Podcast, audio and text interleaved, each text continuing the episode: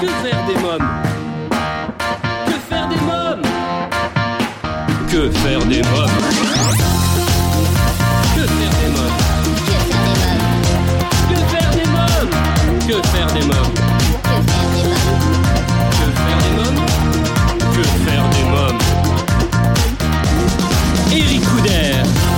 Bonjour à tous, bienvenue chers parents, grands-parents, tantes et oncles, parrains et marraines, professionnels de la petite enfance, c'est Eric Couder, je suis très heureux de vous retrouver pour un nouveau numéro de Que faire des mômes, votre magazine 100% famille. Les amis, aujourd'hui comme chaque semaine avec mes invités, nous allons parler enfance, vous donner des conseils, des astuces et des idées pour divertir et occuper vos enfants. Dans quelques instants, je recevrai Caroy Fogarassi, président et à l'initiative du projet Lulu et Croy qui propose une solution pour faire décrocher vos enfants des jeux vidéo et leur donner le goût de la lecture et libérer leur imagination. Véronica Boutinova nous présentera son livre Hommage aux enfants migrants, inspiré d'une histoire vraie, Well, roi d'Angleterre aux éditions Une heure en été.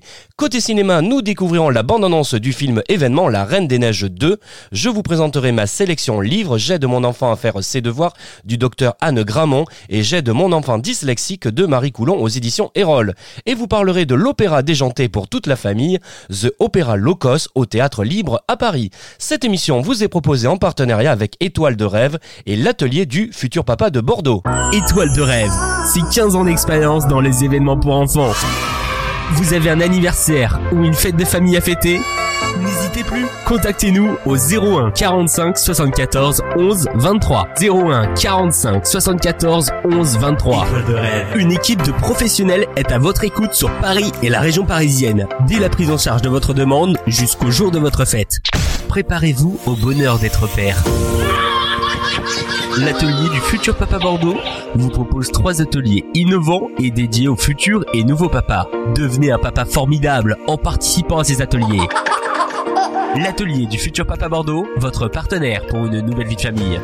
L'atelier du futur papa Bordeaux, l'art d'être père sans un père. Réservez votre atelier dès maintenant sur atelierdufuturpapa.com.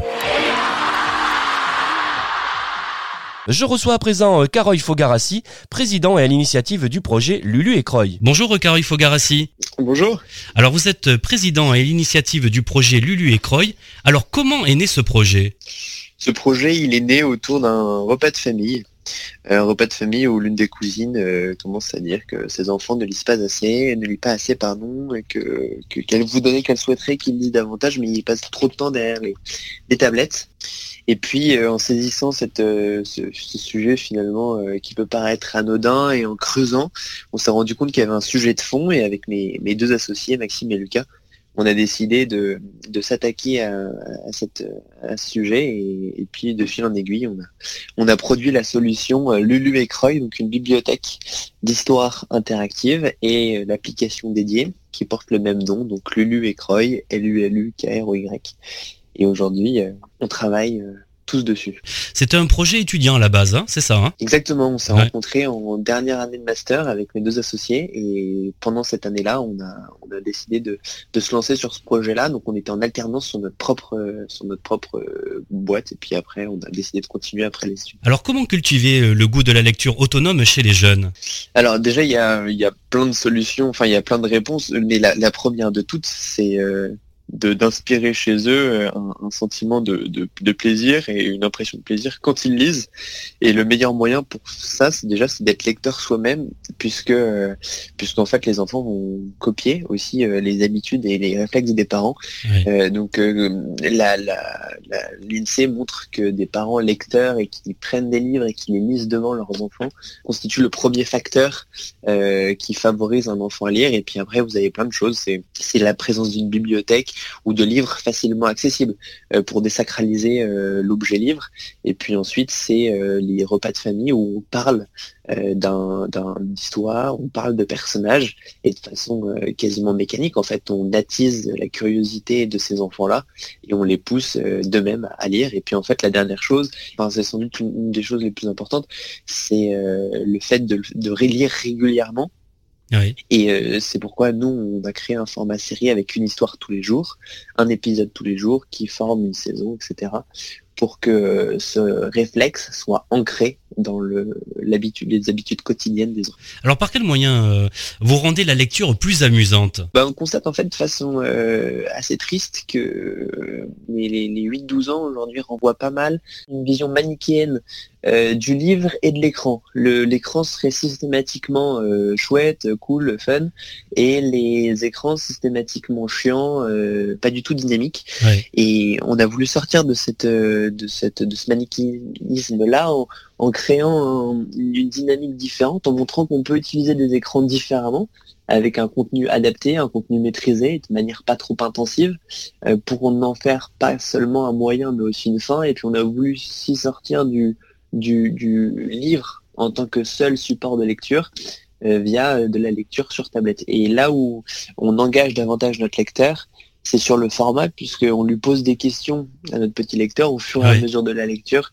de manière à ce qu'il euh, puisse personnaliser son récit. Et comme cette personnalisation est mémorisée et enfin suivant, suivant sa progression, il peut constater que c'est pas seulement un, un placebo, mais c'est une manière de lui dire bah, euh, ce que tu fais en fait euh, fait vivre le livre.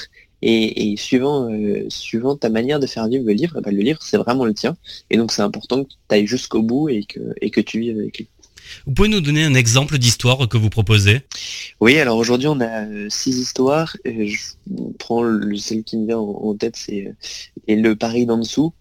Euh, on, on est à, donc à Paris et les deux petits héros, Lulu et Croy, qu'on suit systématiquement dans les histoires, euh, vont découvrir au détour d'une visite de la Tour Eiffel, c'est un clin d'œil aux 130 ans de la Tour Eiffel, Oui. une porte, une porte euh, secrète qui euh, leur donne accès à un Paris en miroir qui est sous Paris, qu'on appelle Lutèce, et en fait qui est le Paris des magiciens. Et en fait, il va leur arriver plein d'histoires dans ce Paris d'en dessous où ils vont aider un, un jeune polymage. Un polymage, c'est un, un espèce de policier euh, du Paris d'en dessous, un peu un monde à la Harry Potter, qui, euh, qui va lutter contre un grand danger pour Lutèce. Et la présence de ces deux personnages-là euh, va pouvoir euh, déjà susciter des aventures folles et puis ensuite créer un apport majeur dans la, dans la survie de Lutèce. Ce qui est intéressant là-dedans, c'est que suivant les réponses que vous faites, vous n'entrez pas de la même manière dans le monde, vous n'aidez pas les mêmes personnages. Les, les personnages après n'ont pas les mêmes, euh, si je puis dire, séquelles, puisque au moment où vous aurez des combats et suivant la manière dont vous mettez fin au combat, euh, les, les personnages vont, euh, pour certains, euh, continuer l'histoire, pour d'autres, ne la continueront pas. Si vous avez deux enfants ou deux amis qui utilisent l'application, vous verrez que l'histoire est radicalement différente. Alors pour bien que nos amis auditeurs comprennent, donc on est bien d'accord, c'est une bibliothèque numérique hein, d'histoire interactive, hein, c'est ça hein? Exactement. Elle est, elle est disponible via notre application, donc Oui. Lulu et Croy, Android, Apple et puis smartphone, tablette. Et cette application, elle donne accès à notre bibliothèque. Alors, notre bibliothèque, elle est constituée d'histoires euh, qui sont écrites par des auteurs professionnels de la jeunesse, Oui. qui sont relues par un comité scientifique de relecture qu'on a formé, qui est constitué de, de Marion, qui est institutrice en CE1, et Céline, euh, qui est psychologue euh, clinicienne, qui travaille euh, la PHP qui est reconnue à l'Agence régionale de santé pour l'évaluation psychologique des enfants. Ça, ça nous paraît important parce qu'on considère qu'il y a des invariables dans la littérature jeunesse Oui. et on ne peut pas dire de bêtises. C'est pourquoi on a constitué ce, ce- ce comité euh, scientifique de relecture qui travaille avec les auteurs en amont et qui euh, fait la relecture des histoires en aval. Euh, ensuite, on a les auteurs, je l'ai dit, et, et tout ça dans le but de créer un produit qui soit un produit de qualité, un produit sain, et un produit qui soit euh, effectivement dans un monde tout numérique qui garde les, les, les standards de, de qualité de nos livres papier d'antan. Alors ce qui est super, c'est que les enfants peuvent choisir euh, l'évolution des héros, hein, c'est ça, et même de l'histoire, hein, c'est eux qui décident. Exactement. Ouais. Il y a des questions, il y a euh, entre 3 et 4 interactions par euh, épisode.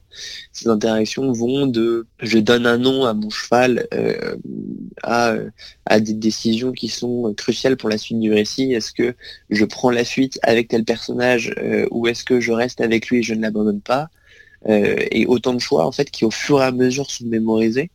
Déjà, on mémorise ces données-là et puis ensuite on évalue les temps de lecture, on évalue euh, les comportements de manière à personnaliser les, les, les propositions de choix par la suite. En tout cas, ça donne envie. Euh, euh, Caroy euh, Fogarassi, avez-vous quelque chose à rajouter? Faites lire vos enfants. Faites lire vos enfants. euh, J'ai créé ce, ce- nous avons créé pardon ce système-là euh, de manière à faire lire les enfants. Moi, à 8 ans, s'ils arrêtent d'utiliser, à 12 ans, ils arrêtent d'utiliser l'application et qu'ils vont en bibliothèque ou en librairie acheter des bouquins physiques, moi, j'ai gagné.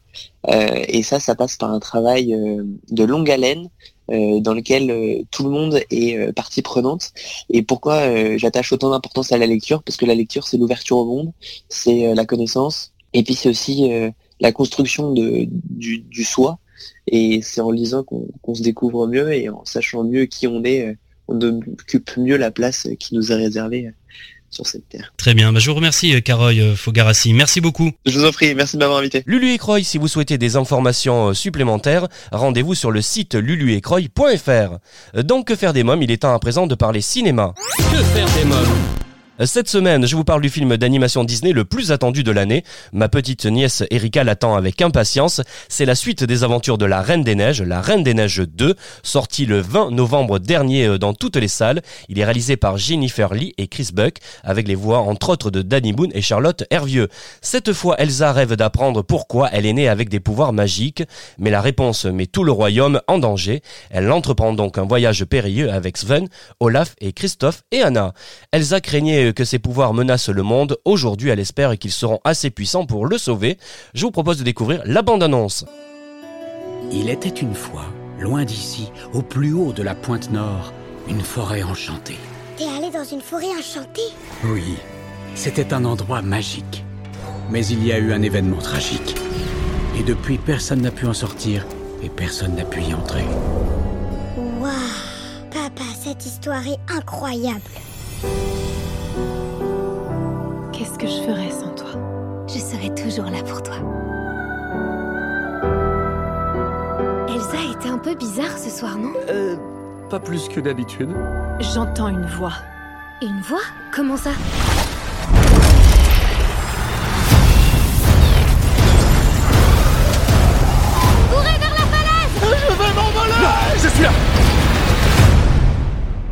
Arendelle n'est plus en sécurité.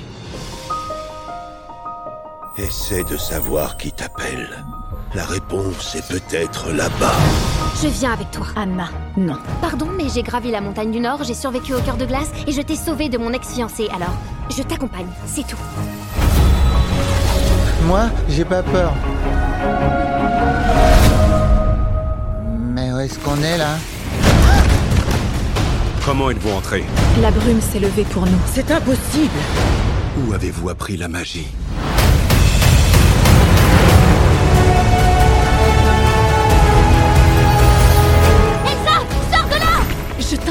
De me suivre dans les flammes. Alors ne te jette pas dans les flammes. La magie a quelque chose d'irrésistible. Sans ton aide, elle pourrait s'y perdre.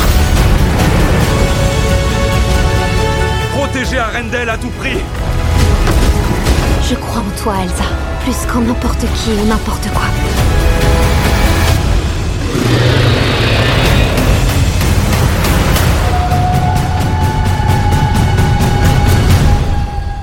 Question. On va se mettre en danger régulièrement à partir de maintenant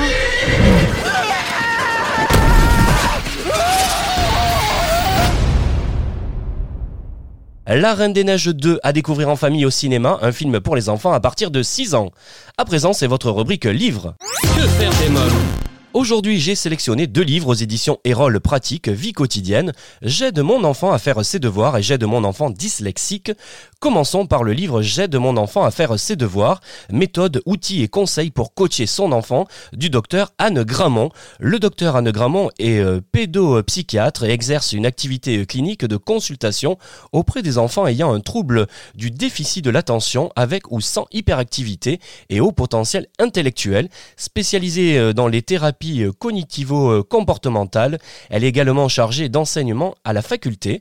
Elle exerce en milieu hospitalier. L'objectif de ce livre n'est pas de faire de tous les enfants euh, des premiers de la classe, mais de favoriser l'estime de soi et surtout de leur redonner l'envie et le goût d'apprendre. Cet ouvrage est destiné aux parents mais aussi aux enseignants afin de leur transmettre des techniques simples et faciles inspirées de thérapies euh, cognitivo-comportementales. Vous y trouverez euh, des recettes concrètes faciles à appliquer à la maison et à l'école. L'école. À noter que cette nouvelle édition est enrichie d'un cahier pratique pour accompagner les situations les plus délicates, aider son enfant à réviser avant un contrôle ou encore repérer les troubles de l'apprentissage. J'aide mon enfant à faire ses devoirs du docteur Anne Gramont aux éditions Erol. Un livre à présent qui vous permettra de déceler, comprendre et accompagner les difficultés de votre enfant dyslexique. Qu'est-ce que la dyslexie? Comment la repérer et la diagnostiquer? Quels sont les dispositifs et les outils disponibles? Voici les questions auxquelles répond Marie Coulon, dyslexique, professeur des écoles, spécialisée titulaire d'un certificat d'aptitude professionnelle pour les aides spécialisées, les enseignements adaptés et la scolarisation des élèves en situation de handicap. J'aide mon enfant dyslexique de Marie Coulon, préface de Catherine Lesage, orthophoniste et présidente de l'association Réseau 10 Toulon Var de 2002 à 2004, un livre aux éditions Erol. À présent, dans Que faire des mômes, je reçois Véronica Boutinova pour son livre Hommage aux enfants migrants, inspiré d'une histoire vraie, Wild Roi d'Angleterre aux éditions Une heure en été. Bonjour Véronica Boutinova. Bonjour. Alors vous êtes auteur et dramaturge, docteur en littérature, performeuse, plasticienne, photographe, artiste engagé. Vous travaillez depuis six ans sur les situations migratoires calaisiennes, écrivez actuellement une pièce sur Sarajevo et vous publiez aux éditions Une heure en été, Wild Roi d'Angleterre, un ouvrage en hommage aux enfants migrants, inspiré d'une histoire vraie, l'histoire de Nali, un petit kurde de 8 ans. Alors quelques mots euh, sur Nali. Euh, c'est un enfant que vous avez croisé Oui, oui, tout à fait. Et euh, c'est pas depuis six ans, mais c'est depuis bien plus longtemps que je, je suis à Calais et que je, m'occupe des, des migrants. Oui. et donc, ben voilà, je, je, visite les squats, les jungles, les bidonvilles puisque mon objectif est de garder la trace de ce qui se passe euh, à Calais, où j'ai débarqué il y a 20 ans. Et euh, voilà, il y, a, une histoire, il y a l'histoire des migrants, euh, de, la trace de ces migrants dans la ville qu'il ne faut pas oublier. Et donc, bon, ben voilà, visitant les bidonvilles, etc. Évidemment, dès que le grand bidonville de Calais a ouvert, si je peux parler comme ça. j'y suis allée euh, dès le départ et puis ben, pendant un, an et demi, j'ai pris des photos. Euh, je me suis documentée et puis euh, comme il y a d'un côté mon travail artistique et de l'autre côté le travail humanitaire, je ne veux jamais profiter en fait de la situation comme d'un matériau simplement. Je veux aussi faire ma part et donc je, je, suis allée à, à l'école des dunes. Oui j'ai trouvé euh, faire hum, humanitairement parlant. Je suis allée là-bas m'occuper des enfants et c'est ainsi que j'ai rencontré euh, plein d'enfants et notamment le petit Nali qui m'avait vraiment marqué. C'était un petit garçon euh, d'une dizaine d'années qui était vraiment adorable, très mûr, qui avait déjà un air d'adulte parce qu'évidemment ses enfants vivent des choses atroces. Et hum, un garçon d'une intelligence vraiment vraiment rare et d'une sensibilité folle. Enfin, voilà, j'ai eu un petit coup de foudre pour ce, petit bonhomme. Un coup de foudre. Alors on va revenir maintenant sur le livre Wael, roi d'Angleterre. Ce livre est conseillé aux 6-8 ans. Alors qui sont Wael et Mira? Euh, bah, Wael, donc, euh, c'est un peu Nali par rapport à l'âge, par rapport au physique, hein, puisque vous avez vu hein, dans, le livre, il y a la photo de la marionnette qui a été conçue euh, par Delphine euh, de la fosse, à partir de, de la description que je lui ai faite de Nali. Et en même temps, ce, sont tous les enfants, tous les enfants migrants. Et c'est aussi l'histoire d'Ibrahim et Ouda, qui eux étaient plus adolescents et qui donc était une fratrie qui, s'est retrouvée coincée dans la jungle en quête de leur maman qu'elle était à Birmingham. Donc c'est un mélange d'histoire et voilà, à partir de, cette histoire d'Ibrahim et Yehuda, en fait, j'avais envie de parler euh, des mineurs isolés étrangers. J'avais envie de mettre l'accent sur le rapprochement familial qui était très difficile parce qu'il y avait souvent des enfants, il y avait de la famille en Angleterre et qu'il suffisait simplement de, leur faire traverser la Manche pour qu'ils se retrouvent dans une situation acceptable. Mais évidemment, administrativement, c'était toujours très très difficile, très long. Et voilà, j'avais envie d'alerter un petit peu l'opinion euh, sur le sujet. J'avais aussi euh, euh, envie de sensibiliser parfois, alors les enfants, mais aussi les parents, puisque à Calais, il est très difficile d'évoquer le sujet. Ah il y a évidemment une hostilité envers les, les réfugiés. Et je me suis dit, bon, peut-être que pour toucher les gens, leur parler de- du sort d'un d'enfant, euh, la plupart sont parents, ça, ça peut, ça peut les toucher. Bien sûr. C'était l'optique. Alors Wael a 6 ans, Mira a 10 ans, et ils ont entrepris un long voyage à travers l'Europe pour fuir la Syrie en guerre. hein. Mhm, c'est Ouais. ça. Alors qu'apprennent les enfants lorsqu'ils arrivent seuls à Calais? Ils se retrouvent dans une situation euh, pas très amusante, puisque bon, euh, la vie dans le bidonville, c'est le froid, c'est la saleté. Et en même temps, euh, enfin, c'est un lieu un peu magique, le, le- le- le bidonville, parce que c'était aussi euh, un quartier à part entière, hein, 10 000 habitants, vous imaginez, dans une ville de 70 000. Donc, euh, pour moi, c'était le quartier le plus vivant de Calais, le plus humain. Et euh, ils y apprennent aussi la solidarité. Ils rencontrent là des, des enfants du monde entier, d'Afghanistan, du Kurdistan, de l'Érythrée, comme dit le texte. Oui. Alors maintenant quelques mots sur Emma Guarecci, hein, qui signe les illustrations de cet ouvrage Oui. et que vous avez rencontré dans le bidonville de Calais. Alors oui, euh, plus précisément, enfin on, s'y- croisait, mais je la connaissais déjà, euh, Emma. Euh, elle, a, elle a été une de mes élèves euh, en théâtre. Je suis professeure de théâtre et, euh, et voilà. Et elle est talentueuse.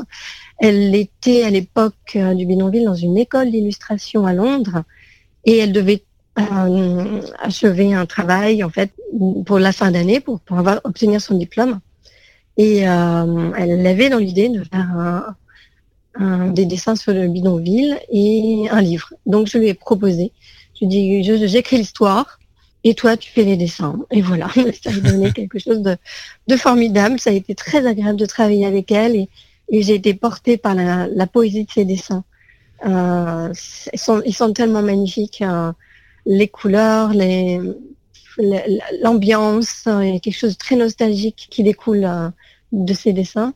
Et ouais, ben, j'ai envie de continuer de, tra- de travailler avec elle. J'espère que ce sera encore possible. Bien sûr. Euh, Véronica Boutinova, vous qui avez connu les bidonvilles de Calais, à quoi cela ressemblait? Euh, ben, comme je vous l'ai dit euh, tout à l'heure, c'est c'est impressionnant, c'est quelque chose de, de très impressionnant. Moi, je, je regrette pas d'avoir vécu ça parce que oui, c'est assez atroce parce que ben, vous vous rentrez chez vous, enfin vous y passez un moment, vous moi j'y allais un peu aussi au contact des gens puisque souvent ce que je disais c'est euh, il faut il faut aller voir et c'était pas du tout du voyeurisme. Beaucoup de personnes me disaient non je veux pas t'accompagner, je je me sentirais voyeur, euh, je, trou- je trouverais ça indé- indécent. Moi, mon, mon idée, c'était, euh, si c'était moi, j'aimerais bien que les gens de la ville viennent euh, me dire bonjour, me considérer comme un, un être humain. Et donc, c'était c'était dans, dans ce but-là que j'y allais, pour parler aux gens, pour leur dire, euh, moi, je vous considère, je, je sais que votre situation est, terrible. Alors voilà, si je peux juste discuter avec vous cinq minutes, euh, euh, si vous avez besoin de quelque chose, bon voilà, c'était d'aller au contact et c'était parfois parfois joyeux et c'était parfois terrible puisque moi je me souviens d'une fois où il pleuvait énormément. Enfin, on, on est arrivé, ça allait encore et tout à coup une pluie torrentielle nous est tombée dessus. Et puis ben là, étonnamment, il se passe ce qui ne se passerait pas en ville. Les gens n'ouvriraient pas leurs portes ici aux, aux migrants qui sont euh, 24 heures sur 24 euh, dans le froid. Mais euh, là-bas, euh, on, se, on était accueillis dans les tentes. Les gens nous disaient, ben, venez, venez vous réfugier, euh, voilà, vous réfugier, voyez. Euh, venez, venez vous abriter. Vous voulez un thé, vous voulez à manger. Ils, ils n'avaient quasiment rien. Et c'est toujours ça qui était terrible. C'était que le peu qu'ils avaient, ils, vous- ils étaient prêts à le- vous l'offrir. Et euh, ça, c'était vraiment quelque chose euh, d'énorme. Et puis, ben, quand vous rentrez chez vous, euh, ben, vous êtes bien au chaud et vous vous dites, mon Dieu, mon Dieu, et eux vivent parmi les râles. Et, euh, voilà. et en même temps, le fait qu'ils étaient tous ensemble avec des gens qui, qui étaient là pour s'occuper d'eux, parce que c'était, c'était beaucoup plus évident, en fait, de, pour, les, pour les associations, euh, puisque tout le monde était là ensemble. Et il n'y avait pas à chercher, comme aujourd'hui, où se planquent les gens, euh, où sont-ils pour leur apporter de l'aide. Comment vivaient les familles et les enfants? Pour faire comprendre à nos amis auditeurs, vous, vous l'avez vécu, mais voyez, que- quelle image vous avez de ça? C'est vrai qu'il y avait euh, évidemment une attention qui était faite euh, aux familles et aux, enfants. Euh, bon, bah, les hommes seuls, euh, évidemment, on s'occupait d'eux, mais parfois ils, se débrouillaient. Voilà, ils étaient, Mais une attention était portée aux enfants. Il y a eu donc l'école des dunes qui a été créée par Zimaco Jones et il y a une belle équipe de bénévoles qui étaient là constamment. Et il y avait un coin en fait de caravanes. Voilà, beaucoup de caravanes avaient été amenées. Ce qu'il faut savoir aussi, c'est qu'il y avait 80% des bénévoles qui étaient euh, britanniques. Oui. Euh, les Calaisiens très peu. Voilà, ça se passait aux portes de Calais, mais les Calaisiens sont pas des gens très portés. euh, voilà, hein, je peux, je peux pas m'empêcher de, de le dire parce que c'est la réalité. Pas très portés sur l'humanitaire et, sur l'empathie. Et il y avait un, un- voilà, dans ce grand village, il y avait un petit village de, de caravanes. Et euh, voilà, le- les écoles, euh, des jeux. euh, euh, dans l'école des dunes, il y avait un, une espèce de, euh, de montage, voilà, avec un, un grand filet pour que les, les- les gamins puissent aller jouer dedans. Et j'ai amené ma fille euh, régulièrement pour qu'elle Ah oui. euh, joue aussi, et puis euh, voilà, pour la sensibiliser à, l'étranger, à l'accueil. Euh, Quelle est pas une ville très multiculturelle, ce qui me désole un peu. Et voilà, souvent j'emmène mes enfants ailleurs pour leur montrer ce que ce que c'est que la vraie vie, avec euh, des gens de toutes les couleurs euh, dans les rues. Et avec- bah, c'était pratique avec le bidonville, puisqu'il fallait juste les emmener dans ce quartier. Voilà. Alors il faut savoir qu'entre 2015 et 2016, plus de 10 000 réfugiés vivaient dans ce camp dans des Mhm. conditions très difficiles, comme vous l'avez dit. Hein. C'est c'est Mhm. énorme. C'est Oui, impensable. énorme. Oui, non, évidemment euh, euh, quand, quand la mairie et l'État ont toléré, hein, c'était l'adjectif, enfin le, le, participe qui avait été utilisé, ont toléré euh, la présence des migrants sur ce lieu. Ne pensaient pas être à ce point. Enfin, c'est- c'était couru d'avance. Mais ouais. Ouais. Wild Roi d'Angleterre est aussi un projet euh, participatif et solidaire. Outre le livre Wild Roi d'Angleterre, c'est un spectacle jeune public joué dans les théâtres et les écoles des Hauts-de-France également. Hein Oui. ouais. L'année dernière, on l'a joué dans deux festivals à, à Marquise et à Lille, au théâtre de la Verrière. Euh, là, en fait, mon projet, c'est plutôt d'aller dans les écoles. C'est-à-dire que voilà, j'ai la marionnette, Ouais. j'ai Wael qui est magnifique, comme la photo, euh, la oui. photo est dans le livre. Superbe. Euh, voilà, et j'ai, euh, je l'ai déjà fait euh, dans, les écoles, et c'est ça qui m'intéresse plus, parce que le faire dans des spectacles, dans des dans des théâtres engagés, ça veut dire que ce sont des personnes qui sont déjà sensibles au sujet de la migration qui vont se déplacer. Donc finalement, on tourne un peu en rond, on est dans l'entre-soi. Et ça m'intéresse pas. Moi, ce qui m'intéresse, c'est d'aller euh, là où il faut porter euh, la bonne parole, Ouais. si je peux m'exprimer euh, ainsi en tant que laïque. Et, et pour ce faire, il faut aller dans les écoles. Alors, évidemment, ensuite, ce qui est plus compliqué, c'est d'obtenir des enseignants qui sont courageux, euh, volontaires pour euh, m'accueillir, qui est très difficile à Calais. Comme je l'ai déjà fait et, et euh, j'ai été exclue en fait hein, de Ah oui. l'école parce que ça ne plaisait pas à certains parents. Donc voilà, là, Ah oui. c'est très très compliqué. Oui oui, je peux pas, je peux, m'étaler sur le sujet si vous voulez, c'est peut-être pas le lieu. Non, Mais donc oui, c'est c'est très compliqué, mais il faut que je sorte de la ville en fait. Euh, il faut juste que j'envoie des dossiers de diffusion un petit peu partout, à l'extérieur, euh, à Lille ou ailleurs. euh, et là, je pense que je pourrais trouver des, des écoles prêtes à m'accueillir. Alors vous avez joué la pièce devant les enfants migrants du bidonville de Calais. Quel regard ont-ils porté sur votre œuvre? Euh, avec les enfants migrants, euh, euh, bah, j'ai essayé de faire du, des petits spectacles, mais évidemment mm, pas, pas trop parler, puisque nous ne parlions pas la même langue. Euh, voilà, donc la marionnette. euh, on faisait aussi des, dire, des, des montages, des, du tissu. On faisait des petites marionnettes. Enfin, sur le principe de la marionnette, euh, avec des chaussettes, avec euh, des boutons et, et puis euh, voilà, on s'amusait bien. Euh, je leur ai pas montré Well à ce moment-là, qui n'avait pas encore écrit. Je suis allée le lire dans, dans les. Il y a une autre école en Bidonville, c'était l'école d'art. Voilà. Ouais. Et déjà, on a créé l'école d'art. Il y avait beaucoup de projets artistiques hein, sur le site. Et euh, quand j'ai terminé le texte avec Emma, je suis allée le lire. Juste faire une lecture et montrer les dessins, euh, quelques dessins déjà qu'Emma avait réalisés. Et, et- et oui, c'était évidemment, évidemment très, très, très touchant. Alors pour terminer, euh, Véronica Boutinova, quels sont les enjeux de la migration ainsi que la situation euh, spécifique des mineurs isolés? Si je vous pose cette question, c'est que ce sont des thèmes que vous abordez dans le cadre d'un programme pédagogique. Hein oui. Mm. Alors aujourd'hui, c'est aujourd'hui c'est beaucoup plus compliqué. Euh, à Calais en tout cas, hein. je parle de la situation que je connais à Calais euh, quant aux mineurs isolés étrangers, puisque euh, la volonté politique est qu'il n'y en ait plus. Donc avant, il y avait un, accueil qui était fait. Les, les, mineurs qui étaient dans le bidonville ou dans les rues, on les, emmenés en situation d'urgence dans les maisons des enfants. Et là-bas, j'en ai rencontré plusieurs. J'ai fait un projet artistique aussi avec eux. Ils allaient dans les écoles où les enseignants de FLE donc les, les, les, prenaient en charge en tant qu'allophones.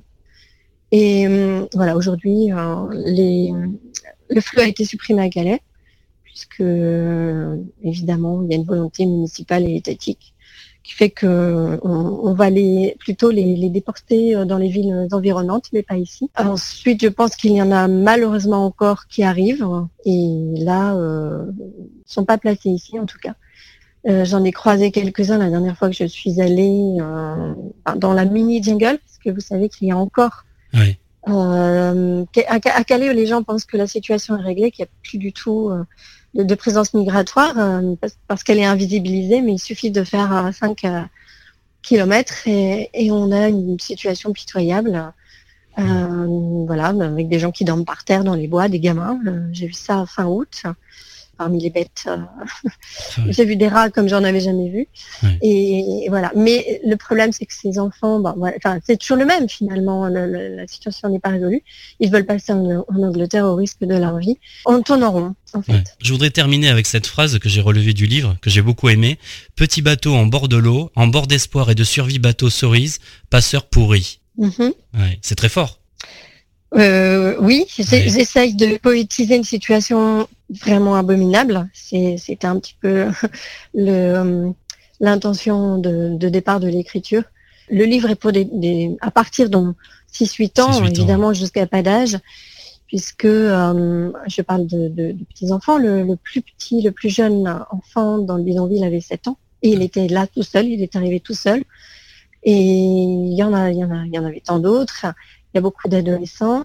Et évidemment, euh, bah ces, ces, enfants, ces adolescents qui arrivent seuls sont soumis à, à la volonté d'adultes, euh, parfois servent d'esclaves à, à, des adultes, Ah oui. dire à des, puisque les migrants, je, moi je suis pas du tout dans, dans l'angélisme. Hein. Évidemment oui. que je, je travaille pour qu'on accueille les réfugiés, mais évidemment, comme dans toute communauté, euh, ce sont tous des anges et et qui se transforment en passeurs et donc profitent de la situation misérable des autres pour faire de l'argent. En tout cas, je vous remercie Véronica Boutinova. Merci beaucoup. Bah, merci à vous et bonne continuation. Well, roi d'Angleterre, un livre hommage aux enfants migrants, inspiré d'une histoire vraie de Véronica Boutinova, illustré par Emma Guarecci, un livre pour les enfants de 6 à 8 ans à vous procurer sans plus attendre aux éditions Une heure en été. Je voulais vous rappeler que vous pouvez me retrouver sur scène dans Histoire de loup, un spectacle pour les enfants à partir de 5 ans, tous les dimanches à 11h au théâtre Darius Milhaud à Paris.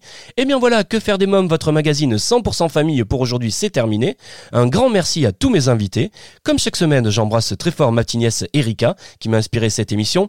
Les amis, pour écouter nos anciennes émissions, lire nos articles, laisser un avis dans notre livre d'or ou nous contacter, rendez-vous dès maintenant sur le site officiel de l'émission quefairedesmoms.fr.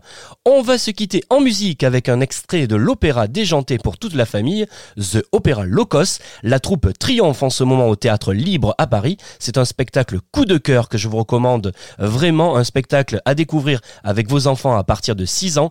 À noter que Margot Toquet et Laurent Arcaro, deux des membres de la troupe, seront mes invités le 28 décembre.